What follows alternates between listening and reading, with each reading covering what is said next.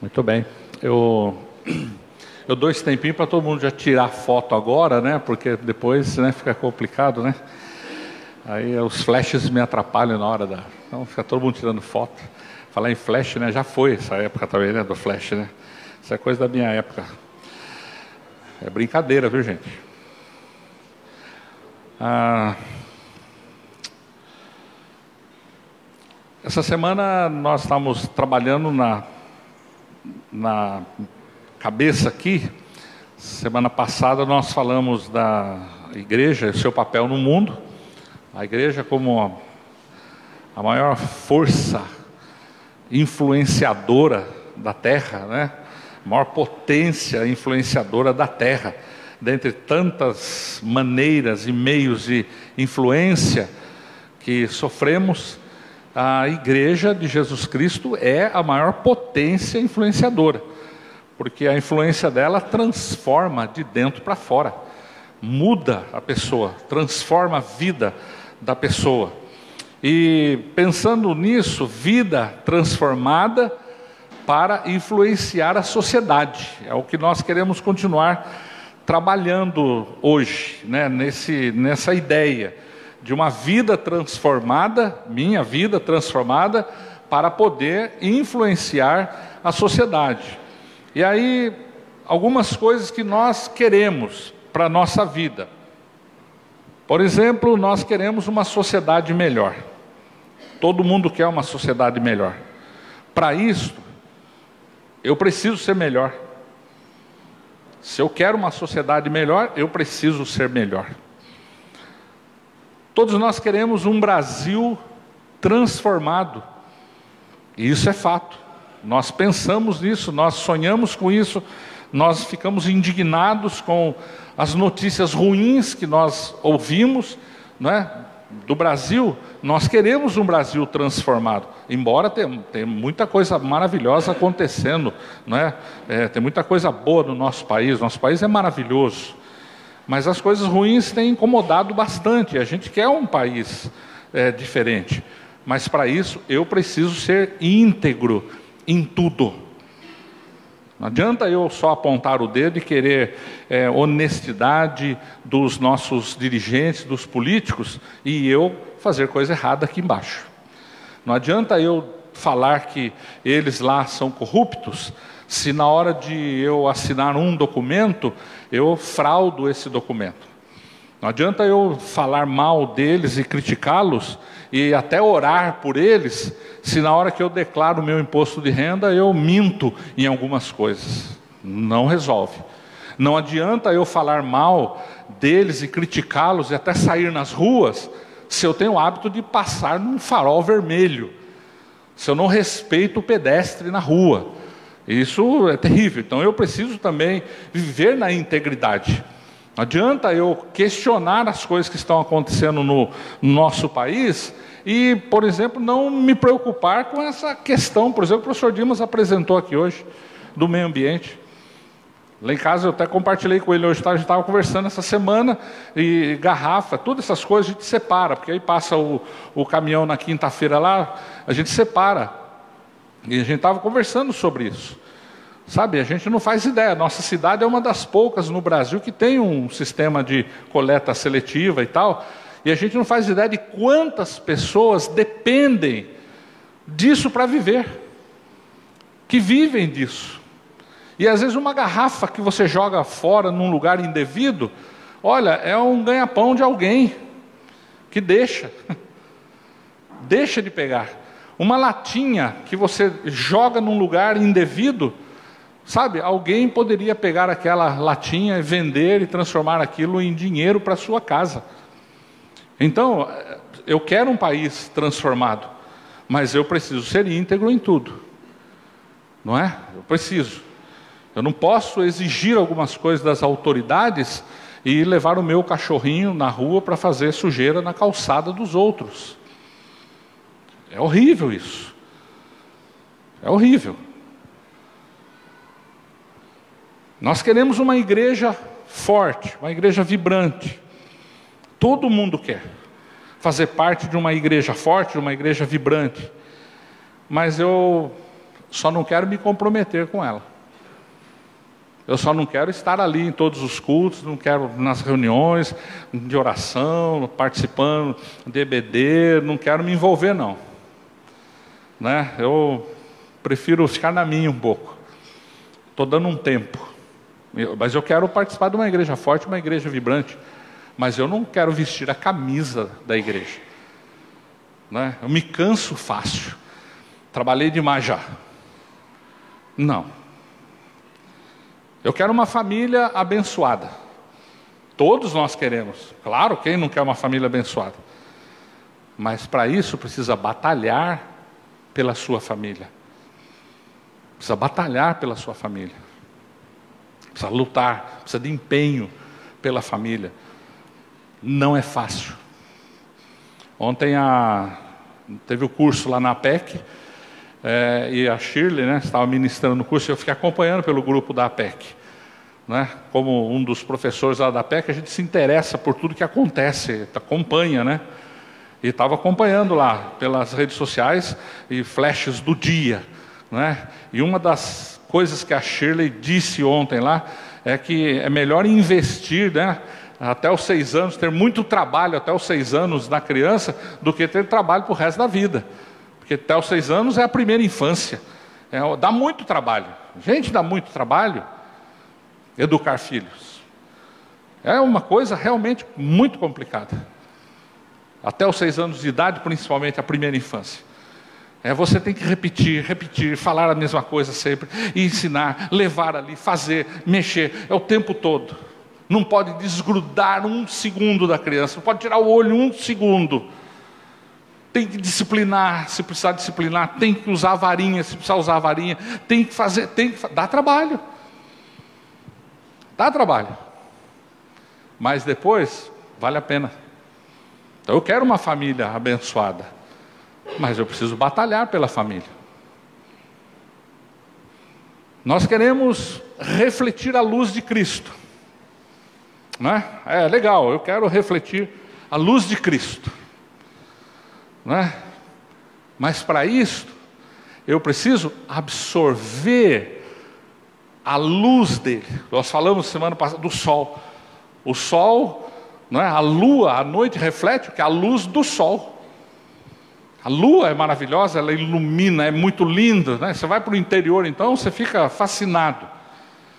A lua maravilhosa. Quando não tem poluição, não tem nada, você eh, consegue ver cada coisa maravilhosa. Por quê? Porque ela reflete a luz do sol. Eu quero refletir a luz de Cristo nesse mundo. Mas para isso eu preciso absorver a gloriosa luz de Jesus na minha vida. Porque senão eu não vou refletir a luz de Cristo. E para isso eu preciso de empenho também.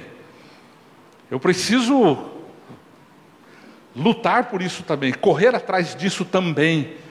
Eu preciso gastar horas com a palavra. Eu preciso gastar tempo com a oração. Eu preciso disto aqui, ó, de culto. Eu preciso de comunhão. Eu preciso. Preciso. Porque eu preciso absorver essa luz gloriosa de Jesus Cristo para que eu possa refleti-la. Porque senão não tem como refletir aquilo que você não. Né? Não tem como. É simples assim. Então, é, é pensando nessas coisas, para transformar o mundo, para influenciar o mundo, para viver aí fora e impactar, para que as pessoas sejam atraídas. Nossa vida precisa ser transformada. Precisa ser transformado. Eu preciso rever um monte de coisa na minha vida, preciso mexer em alguns conceitos, preciso dar uma repaginada em algumas coisas, porque só uma vida transformada é que pode influenciar plenamente a sociedade. Não tem jeito. Mesmo que você se sinta, às vezes, um solitário nesse mundo fazendo as mesmas coisas.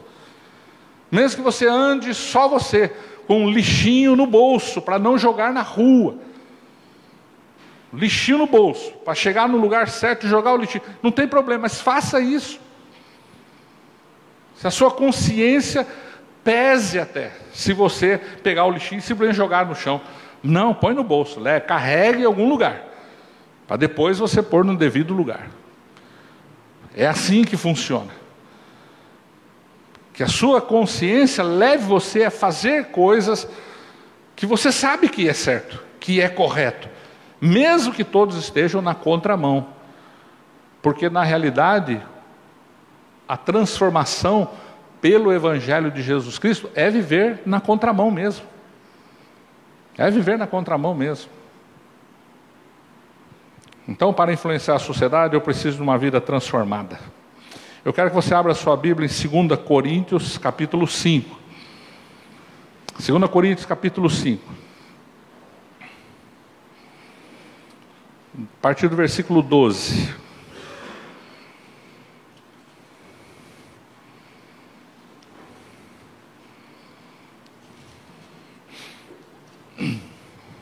Segunda Coríntios 5,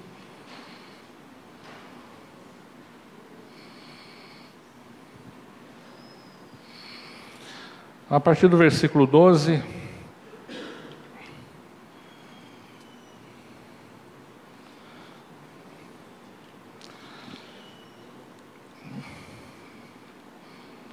Eu vou usar a versão NVI. Eu uso normalmente a NVT, né? nova versão transformadora. Eu vou usar essa a NVI nesta leitura que é a nova versão internacional, mas você deve ter outras versões aí na sua Bíblia. Não tem problema, presta atenção, porque as palavras vão ajudar você a compreender mais. Eu não sei quando você está lendo um texto, é muito importante que você tenha algumas versões até lá na sua casa, você adquira Bíblias com versões diferentes, para você ler o mesmo texto. Né? Então você, quando vai meditar, abra a sua Bíblia lá em vários várias versões ali, três, quatro versões pelo menos, para você ler o mesmo texto, para você é, perceber como que as palavras fazem diferença ali e ajudam você a compreender e elucidam melhor, iluminam mais né, a nossa mente, é muito importante. 2 Coríntios 5, de 12 a 21, diz assim: Porque não nos recomendamos outra vez a vós, mas damos-vos ocasião de vos gloriardes de nós, para que tenhais que responder aos que se gloriam na aparência e não no coração. Presta atenção, nós estamos falando de influência e influenciar a sociedade.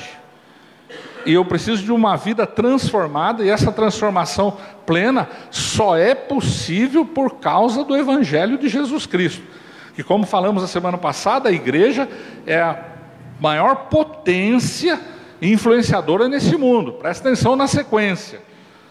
A igreja é a maior potência influenciadora neste mundo. Por quê? Porque nós lidamos com o Evangelho. O Evangelho é o poder de Deus para a salvação de todo aquele que crê. É isso que Paulo diz: não me envergonhe do Evangelho, pois é o poder de Deus para a salvação de todo aquele que crê, primeiro do judeu e também do grego, está lá em Romanos 1,16. E aí Paulo fala exatamente disso, para que tenhais que responder aos que se gloriam na aparência e não no coração. Porque se enlouquecemos é para Deus, e se conservamos o juízo é para vós. Porque o amor de Cristo nos constrange, julgando nós assim, que se um morreu por todos, logo todos morreram. E ele morreu por todos, para que os que vivem não vivam mais para si, mas para aquele que por eles morreu e ressuscitou. Está prestando atenção na linha de raciocínio de Paulo? Cristo morreu por mim, mudou minha vida, e ele morreu por todos, para que os que vivem, eu, você, não vivamos mais para nós mesmos, mas para aquele que por nós morreu e ressuscitou.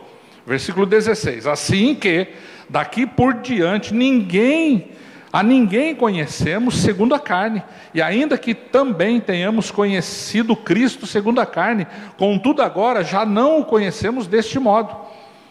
Assim que, se alguém está em Cristo, nova criatura é as coisas velhas já passaram, eis que tudo se fez novo.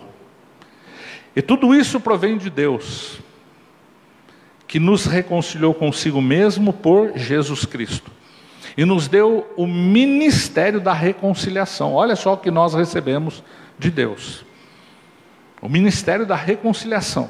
Isto é, Deus estava em Cristo reconciliando consigo o mundo, não lhes imputando os seus pecados, e pôs em nós a palavra da reconciliação.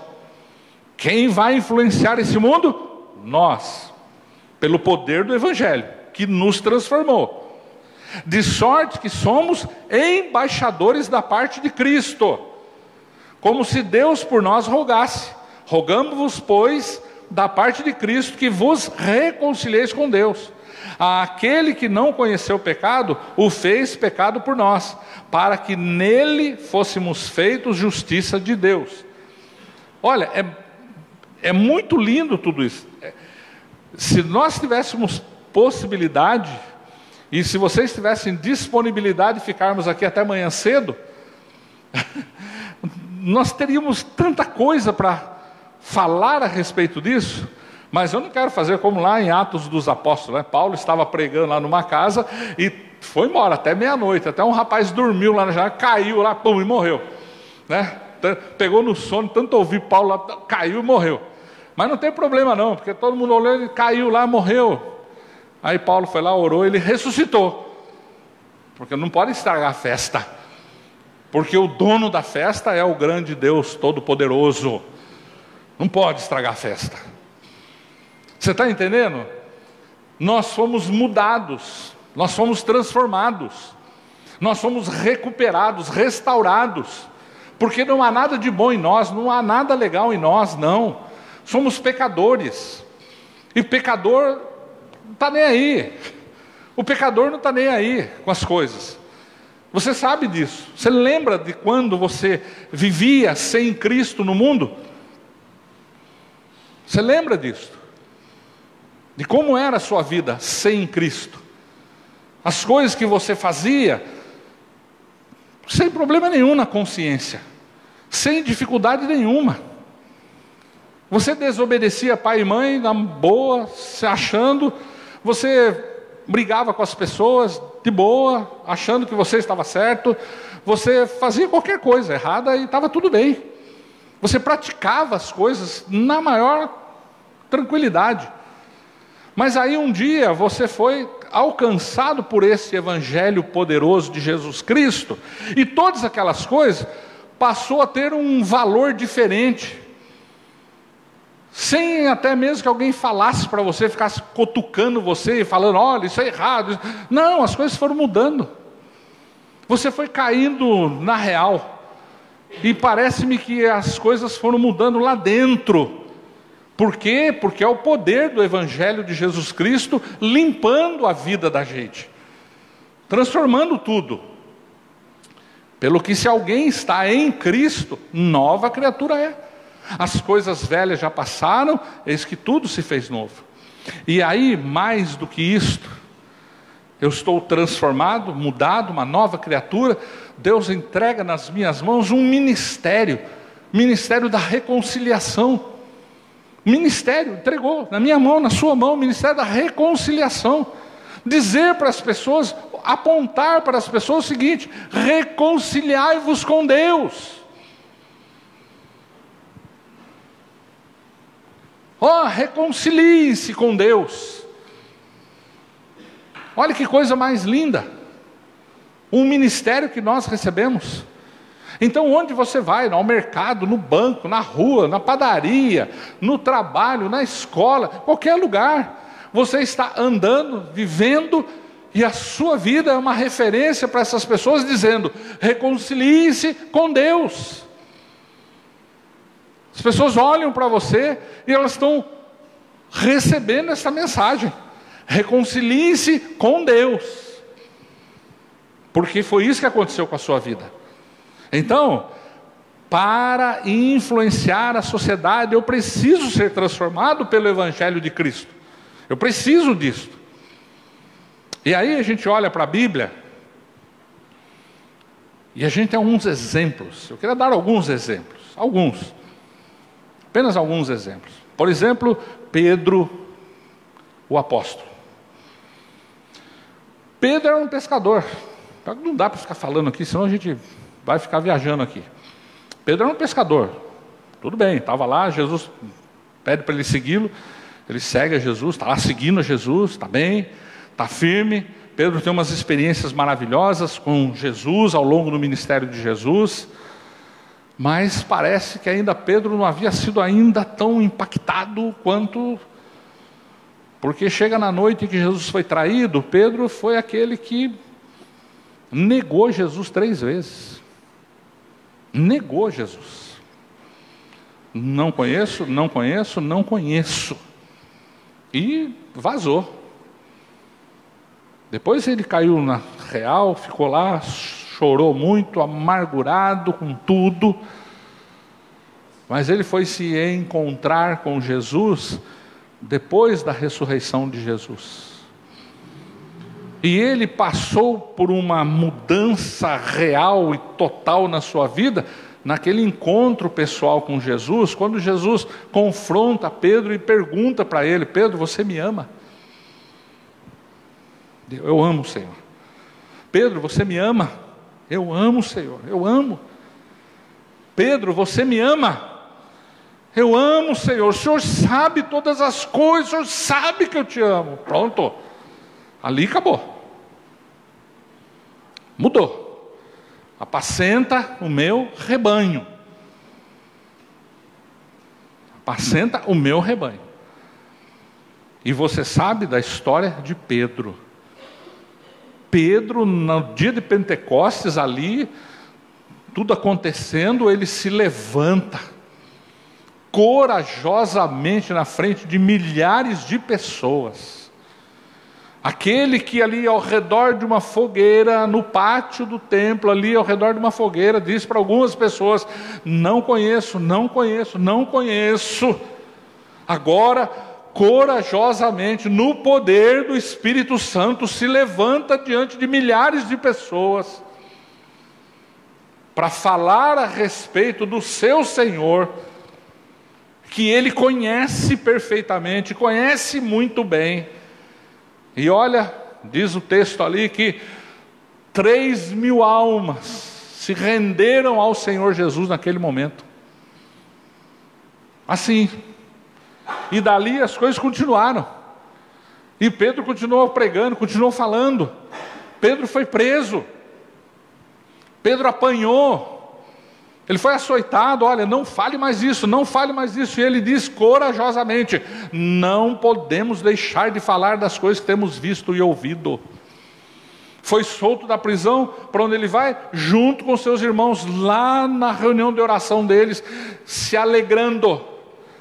Ele estava feliz, porque ele foi achado digno de sofrer pelo nome de Jesus Cristo. Olha só que coisa! Ele estava feliz da vida. Vai contar o que aconteceu com eles lá. Pensa que Pedro chegou lá arrasado, todo machucado, apanhei, meu, levei uma surra dos homens lá, foi um negócio Não. Ele chegou radiante, alegre, dizendo: Olha, eu sofri por causa do Senhor.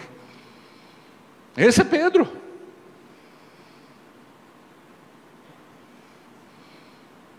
A história nos conta que ele quando foi condenado à morte lá em Roma, ele ia ser crucificado. Porque falar, ele é um cristão, quer ser crucificado, então vai ser crucificado que nem o Senhor dele, o Jesus, porque é assim que os romanos matavam as pessoas, né? Crucificavam. Diz a história que ele falou: Não, eu não sou digno de morrer como o meu Senhor. E aí colocaram Pedro na cruz e colocaram a cruz de cabeça para baixo de cabeça para baixo. Ele dizia: Olha, não sou digno de morrer como meu Senhor. Uma vida totalmente transformada. Totalmente transformada. E em meio à perseguição, em meio à perseguição severa, Pedro escreve duas cartas. Duas cartas para o povo que está disperso, por causa da severa perseguição contra os cristãos.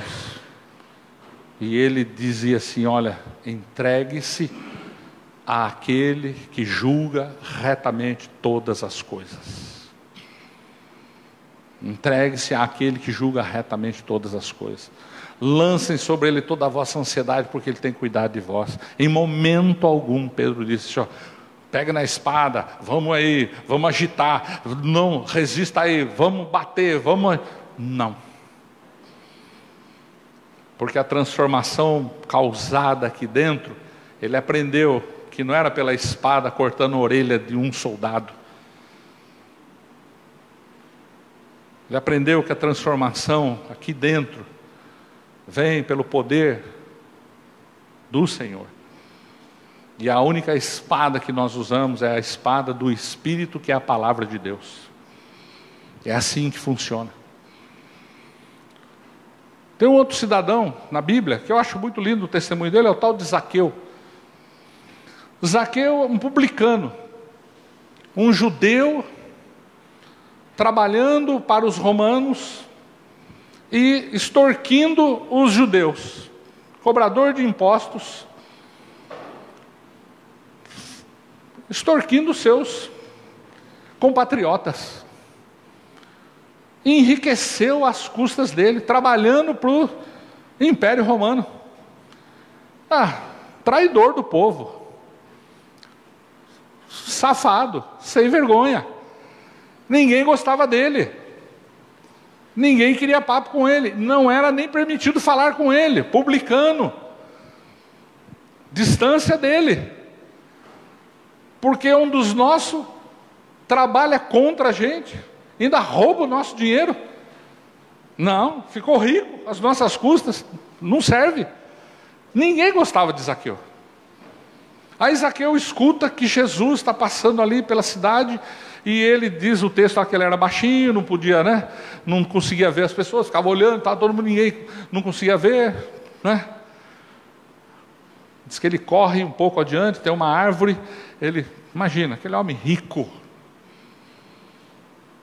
rico, ninguém gostava dele, ele encara a multidão, passa no meio das pessoas, se humilha, sobe numa árvore, no meio da avenida, sobe numa árvore, fica lá escondidinho no meio da árvore, só para ver quem é Jesus, quem é esse Jesus. Só que ele não contava né, com a astúcia de Jesus. Né? Jesus passando para bem ali debaixo da árvore onde Zaqueu está. Olha para a árvore e vê lá entre as folhas o Zaqueu. Fala, meu, é Lady Murphy, né? Ainda chama pelo nome, Zaqueu, desce. Eu quero ir na sua casa hoje. Zaqueu desceu rapidinho, correu para casa, preparou um banquete, preparou uma grande recepção. E aí chega a hora, Jesus chega lá na casa dele, tudo preparado. Na mansão de Zaqueu, aquele banquete, os amigos, todo mundo ali, e Jesus entra. E as pessoas do lado de fora criticando a Jesus, dizendo: Olha, esse homem aí, está vendo? Está entrando na casa de um pecador, de um traidor, de um cabra safado, de não sei o quê e tal. E aí Jesus está conversando com eles ali, à mesa, comendo com eles. E aí Zaqueu se levanta e fala: Senhor, todo o meu dinheiro, eu vou dar metade para os pobres. E todas as pessoas que eu extorqui, que eu roubei, está aqui, está aqui no meu caderninho, no caixa 2, está tudo marcadinho aqui. Eu vou devolver quatro vezes mais para essas pessoas. Aí Jesus fala: esse aí também é filho de Abraão. Esse, esse é o cara. É assim que se faz. É assim que se faz. É assim que você vai impactar uma sociedade. É assim que você vai mudar a mentalidade das pessoas. É assim que você vai ajudar a influenciar a sociedade.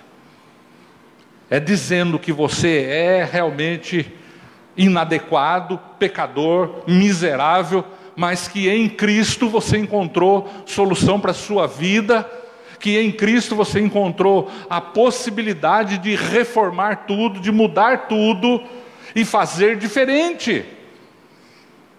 E fazer diferente, para poder fazer a diferença. É assim que funciona.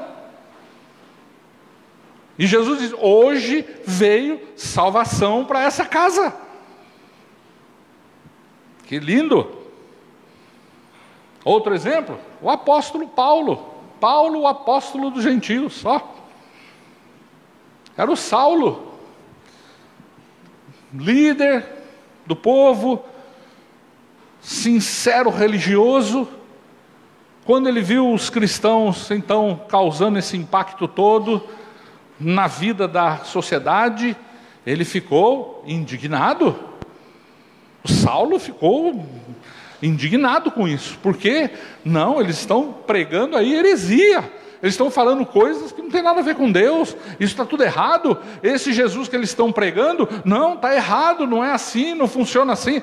O, qual a solução? Vamos calar a boca deles. Eles estão pervertendo a, ordem religiosa das coisas. Porque é óbvio que a religião deles também tinha uma influência muito grande na política, a política era tudo misturado. Era uma mistura só. Não, está mexendo em tudo. Não, não, vamos calar a boca deles, vamos persegui-los, vamos matá-los.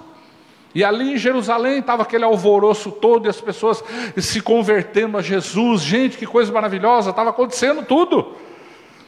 Líderes estavam se convertendo, líderes do judaísmo estavam se convertendo, as pessoas, fariseus, saduceus, estavam lá se convertendo, e aquele auê todo e aí um homem começa a pregar lá, chamado Estevão, um homem cheio do Espírito Santo, começa a pregar em praça pública e falar. E, e o Saulo, vamos tacar pedra nele. E começaram a apedrejar Estevão em praça pública. E o texto lá em Atos, capítulo 7, diz que as pessoas tiravam suas capas e colocavam aos pés de Saulo. Deixa aí, deixa aí, vai lá, taca a pedra. Deixa, taca a pedra. É assim mesmo. E depois esse Saulo, ele promoveu ali uma grande perseguição contra eles. Eles, você observa lá o capítulo 8, todo mundo indo embora de Jerusalém, fugindo, porque vão morrer todo mundo. E no capítulo 9 você vê esse homem com um documento na mão pegou carta de autorização para ir buscar esses cristãos e trazer de volta para Jerusalém para julgá-los e prendê-los, matá-los e tudo. E no caminho para Damasco, eles estão lá em Damasco escondidos, vamos lá, vamos atrás deles. Está pensando vai fugir de nós? Não vai não, foram lá para Damasco. E no caminho, no meio do deserto, Paulo tem um encontro com o Senhor Jesus uma luz resplandecente, uma luz poderosa, forte do meio-dia. Para tudo, Saulo, Saulo, por que você está me perseguindo? A voz não é bem essa, não, mas é só para você ter uma ideia, né? Hã? Saulo, Saulo, por que você está me perseguindo? Ele ficou cego, olhou para a luz, ficou cego. Quem é o Senhor? Quem está falando? Eu sou Jesus, o Nazareno, a quem você está perseguindo. Caiu lá do cavalo, cego. Tiveram que pegá-lo pela mão dele, pegar pela mão dele, entrar pela cidade, deixar ele numa casinha lá, na rua direita na rua direita, o nome da rua, rua direita, igual lá São Paulo, a rua direita. Deixa lá. E ele, aquele homem grande, Saulo de Tarso, grande líder do Sinédrio, grande homem, estava agora numa casa, cego, com aquilo na cabeça dele, cozinhando o cérebro dele. Saulo, Saulo, por que você está me perseguindo? E aí, eu imagino que Jesus deve ter conversado bem com ele. O texto não relata. Mas três dias depois, Jesus deve ter conversado muito com ele. Jesus vai conversar com um cidadão chamado Ananias. Ananias. É a biografia, uma das mais impressionantes biografias do Novo Testamento. Ananias. É muito simples fazer a biografia de Ananias. Não tem nada a respeito dele. Se você faz um trabalho de escola, faz a biografia de um personagem bíblico, eu vou fazer Ananias, tá? Tá? Não tem nada. Pronto, tira 10. Pronto, fez o Ananias. Só o homem que orou por Paulo, só. Que é o Ananias? Não sei.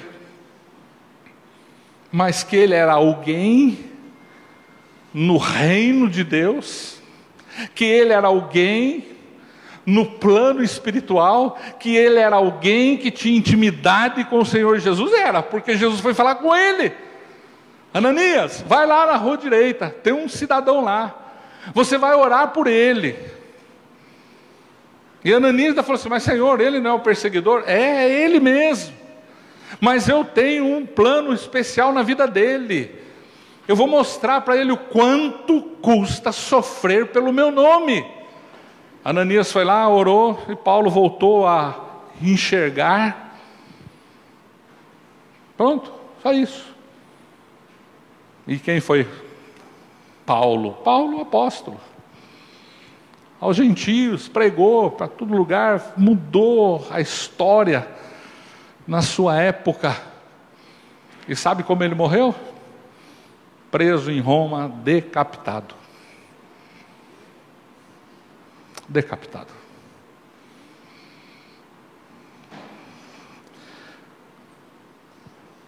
Parece que os valores de Deus são bem diferentes dos nossos, né? Parece que a gente, enquanto a gente pensa numa vida gloriosa, para Paulo a vida gloriosa é estar numa masmorra e depois ser decapitado e saber que Ele glorificou a Jesus Cristo na sua vida e na sua morte. Do que viver uma vida gloriosa e não ter feito absolutamente nada, não ter influenciado ninguém. Ter recebido tudo, ter tudo do bom e do melhor, mas quando for chamado para a presença de Deus, não ter o que apresentar para Deus. Não tem nada para apresentar. Um outro personagem, Onésimo.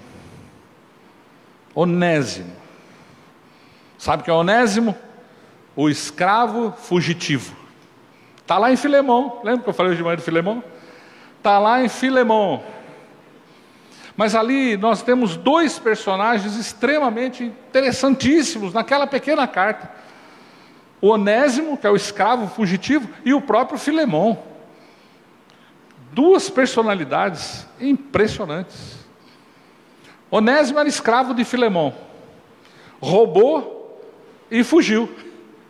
Foi parar lá em Roma. Deu um jeito, foi parar em Roma. Lá ele conheceu Paulo. Lá ele se converteu. Lá durante dois ou três anos ele foi discipulado por Paulo.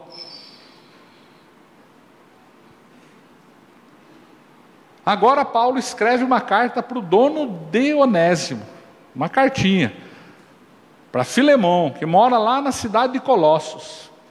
Na casa dele funcionava a igreja. Lá na fazenda dele, lá nas coisas dele, funcionava a igreja. Lá na cidade de Colossos. Escreve a cartinha para o Filemão. Onésimo, vai lá, você vai entregar essa cartinha para o seu senhor, Filemão. Você pertence a ele, você é escravo dele. E olha que coisa, é que não dá para a gente ler aqui mais essa cartinha. Paulo falando para Filemão: receber Onésimo de volta. Tá certo, ele era inútil, mas agora ele é muito útil. E Paulo falando para Filemão: olha, você é uma pessoa que tem demonstrado fé, você é uma pessoa que tem demonstrado amor, você é uma pessoa, sabe, exemplar. Você pode receber o Onésimo de volta aí, e todo o que ele deixou de estrago aí, de, de prejuízo, põe na minha conta, que eu vou pagar isso para você, meu querido irmão.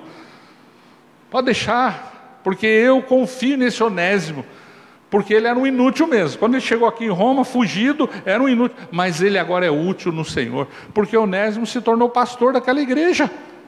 Onésimo voltou para ser pastor da igreja do dono dele, do Filemão. Dá para entender um negócio desse? Uma coisa mais. Está lá nessa cartinha. Vida transformada. Vida transformada vida transformada para influenciar a sociedade. E tantas e tantas e tantas outras pessoas, poderíamos citar muitos exemplos aqui, o do pastor Martin Luther King Jr., por exemplo, olha que coisa, que coisa maravilhosa a história desse homem. Morreu assassinado. E a gente fala dele até hoje também. Não é? É aquele, o sonhador. Eu tive um sonho. Ele lutou por aquilo. E ele falava do amor, o amor. Sabe, é algo assim impressionante. E tantos e tantos e tantos outros exemplos. Mas as características dessas pessoas transformadas para influenciar a sociedade. Sabe, eu vejo assim, algumas características que tem em comum com essas pessoas. Primeira característica, para a gente ir fechando aqui o nosso pensamento, primeira característica é uma fé, uma fé viva e evidente em Cristo Jesus. A fé viva e evidente em Cristo Jesus. É nele tão somente nele, porque o evangelho que transforma, o evangelho que é o poder de Deus é Cristo morreu pelos nossos pecados, foi ressuscitado e oh, foi sepultado e ressuscitou ao terceiro dia. Está falando dele, apontando para ele, o Senhor Jesus Cristo. Foi ele quem morreu em meu lugar. Ele foi sepultado, ele ressuscitou ao terceiro dia, por minha causa, por mim. Era para eu ter morrido aquela morte. Então, a fé viva e evidente em Cristo Jesus e tão somente nele. Não é uma fé misturada com outras coisas, não. Não é uma fé que você pode misturar com outras coisas, não. E com a sua força de vontade também, não, viu? Não. É fé mesmo evidente em Cristo Jesus. Porque o seu Senhor é o Senhor Jesus Cristo. O seu dono é o Senhor Jesus Cristo. A sua vida é dele. É isso que as pessoas precisam entender e perceber em você. Sem sombra de dúvida. Outra coisa que caracteriza alguém assim: amor incondicional e sem distinção. Amor incondicional e sem distinção. As pessoas simplesmente amam. Nós simplesmente amamos. E isso é um exercício meu muito cabuloso.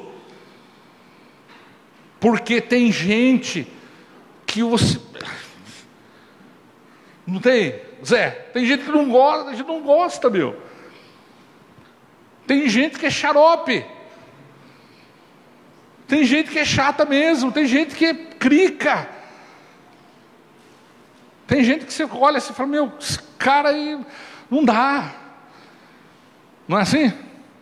Aquele irmão lá, pelo amor de Deus, aquele lá, aquela pessoa lá, ah, pelo amor de Deus. Até parece que está falando da sua sogra. Não, é aquela pessoa. Não.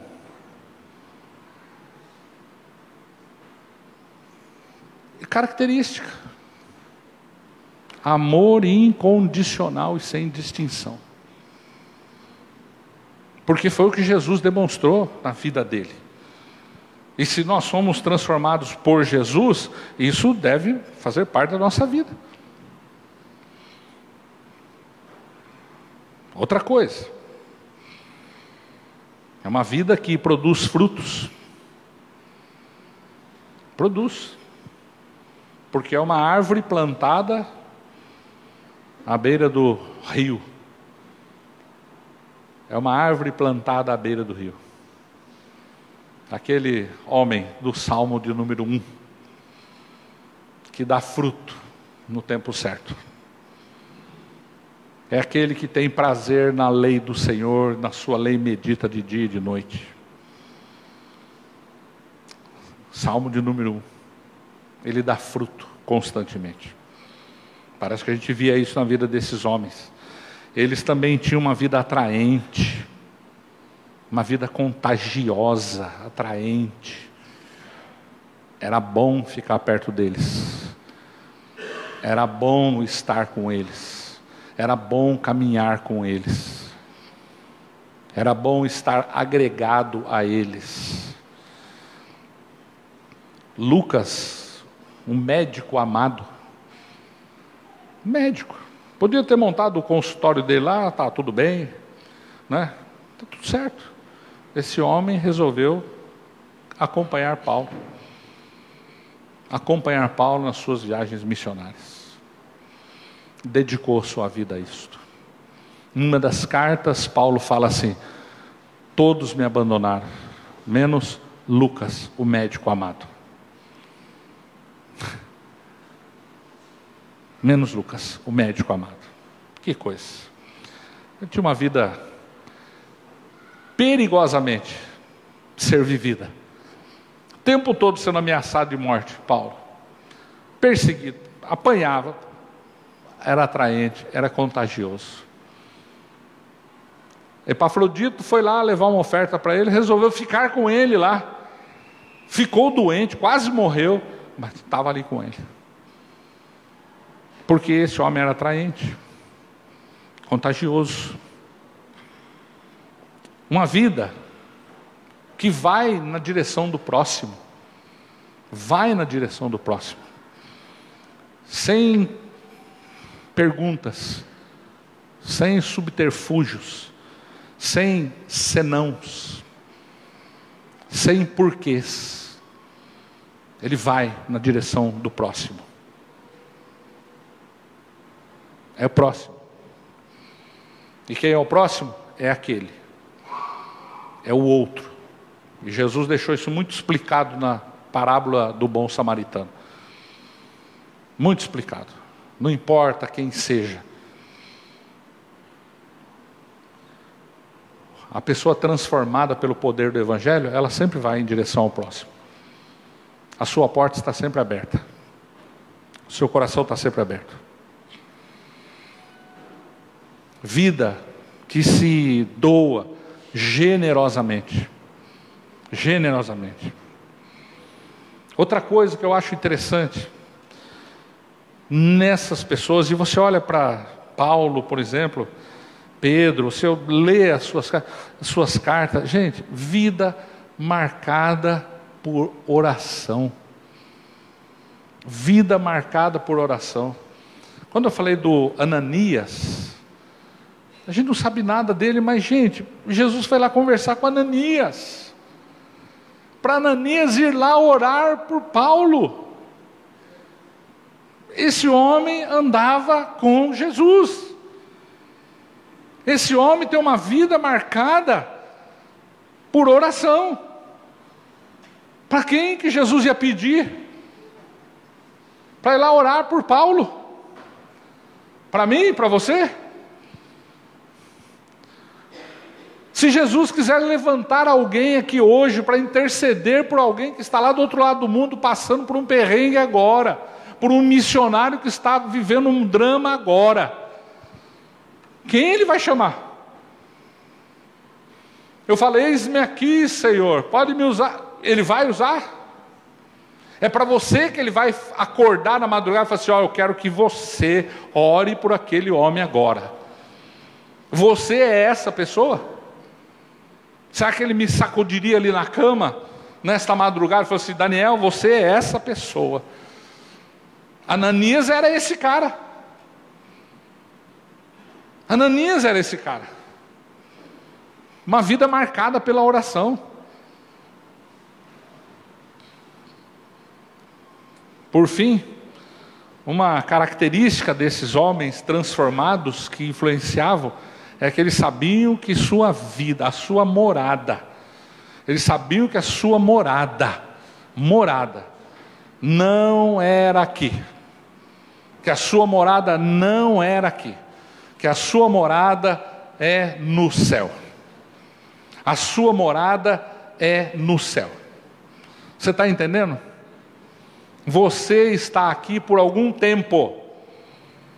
Você está aqui por algum tempo, assim como você vem para um culto e fica aqui uma hora e meia, no máximo, e tal, e vai embora para casa, passa a semana, e o que acontece a semana, não sei, você está aqui por um tempo de vida. Um dia você vai se apresentar diante do Todo-Poderoso. Esses homens sabiam que a sua morada é no céu mas eles queriam chegar lá com um cesto cheio de coisa para oferecer para o Senhor. Eles queriam chegar lá com um cestinho cheio de coisa para oferecer para o Senhor, de alegria. E como que nós vamos chegar lá? Como que nós vamos chegar lá? O que, que nós vamos oferecer para eles? E aí o texto que nós lemos diz que nós somos embaixadores de Cristo embaixadores, nós somos representantes dele aqui. Nós falamos em nome dele aqui. Nós vamos ao supermercado, nós vamos ao trabalho, nós vamos ao banco, na fila do banco. Em nome de Jesus Cristo. Se nós guardamos o lixo no lugar certo, ou se nós jogamos na rua, nós estamos fazendo em nome de Jesus Cristo, presta atenção. Se nós vamos em direção ao próximo, para abençoar ou para tratar mal, presta atenção, você é embaixador de Cristo, é em nome de Jesus Cristo. A influência. Influência. Quantas pessoas nos cercam todos os dias? Quantas nós estamos influenciando? Quantas estão positivamente sendo impactadas pela nossa vida? Pelo que, se alguém está em Cristo, nova criatura é, as coisas velhas já passaram, isso que tudo se fez novo para você brilhar a luz de Cristo, você precisa absorver a gloriosa luz dele na sua vida. É assim que funciona. É desse jeito que nós vamos sair daquela porta para lá em nome de Jesus Cristo. Quando eu estou negociando com as pessoas, eu estou em nome de Jesus Cristo. Quando eu estou atendendo alguém aqui dentro do gabinete, eu estou atendendo em nome de Jesus Cristo. Se eu estou atendendo no meu escritório, em qualquer lugar, no meu consultório, sei lá, em qualquer canto desse, é em nome de Jesus Cristo. É assim que funciona. Então, para influenciar, a sua vida precisa ser transformada pelo poder do Evangelho. Porque senão, meu, não adianta. Não funciona. Não funciona. E eu quero sinceramente, em nome de Jesus Cristo, que você coloque a sua vida nas mãos dele. Sabe? Quando você postar na sua rede social aí o hashtag Memor75 e tudo que você postar, que as pessoas vejam as suas postagens e possam render glória a Deus. Porque tem alguns irmãos que andam postando coisas que a gente olha e fala: Jesus, tem misericórdia. Tem umas selfies que as pessoas fazem de si mesmas que só Jesus na causa.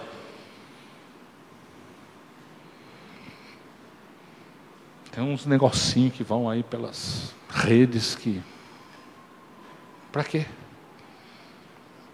Eu, se eu postar uma selfie do meu rosto, já é um misericórdia, né? Então, o que é isso? né? É em nome de Jesus Cristo. Somos embaixadores dele. Somos embaixadores dele. Para influenciar, você precisa ter uma vida transformada pelo poder do Evangelho. Amém? Irmãos, amém, amém. Podem vir aqui à frente, nós vamos cantar daqui a pouco, mas vamos orar antes. Quero que você curve a sua cabeça, que você feche seus olhos.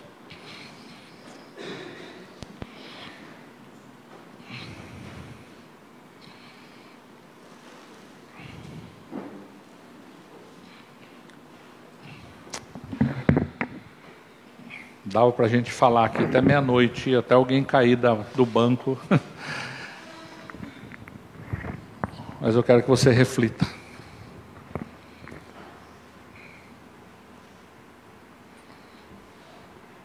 Como você tem vivido né, sua vida. Que tipo de influência você tem sido para as pessoas.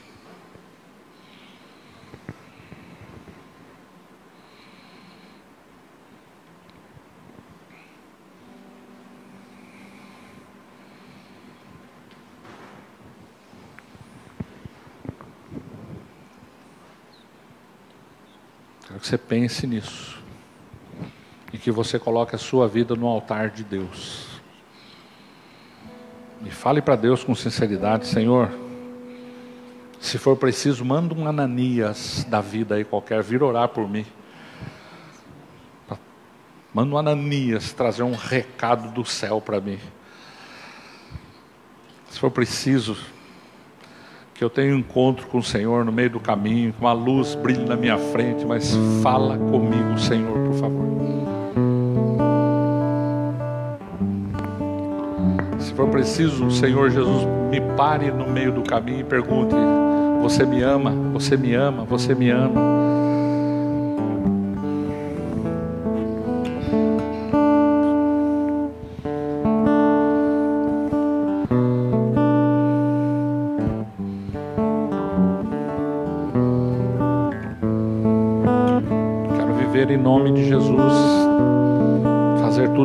Jesus.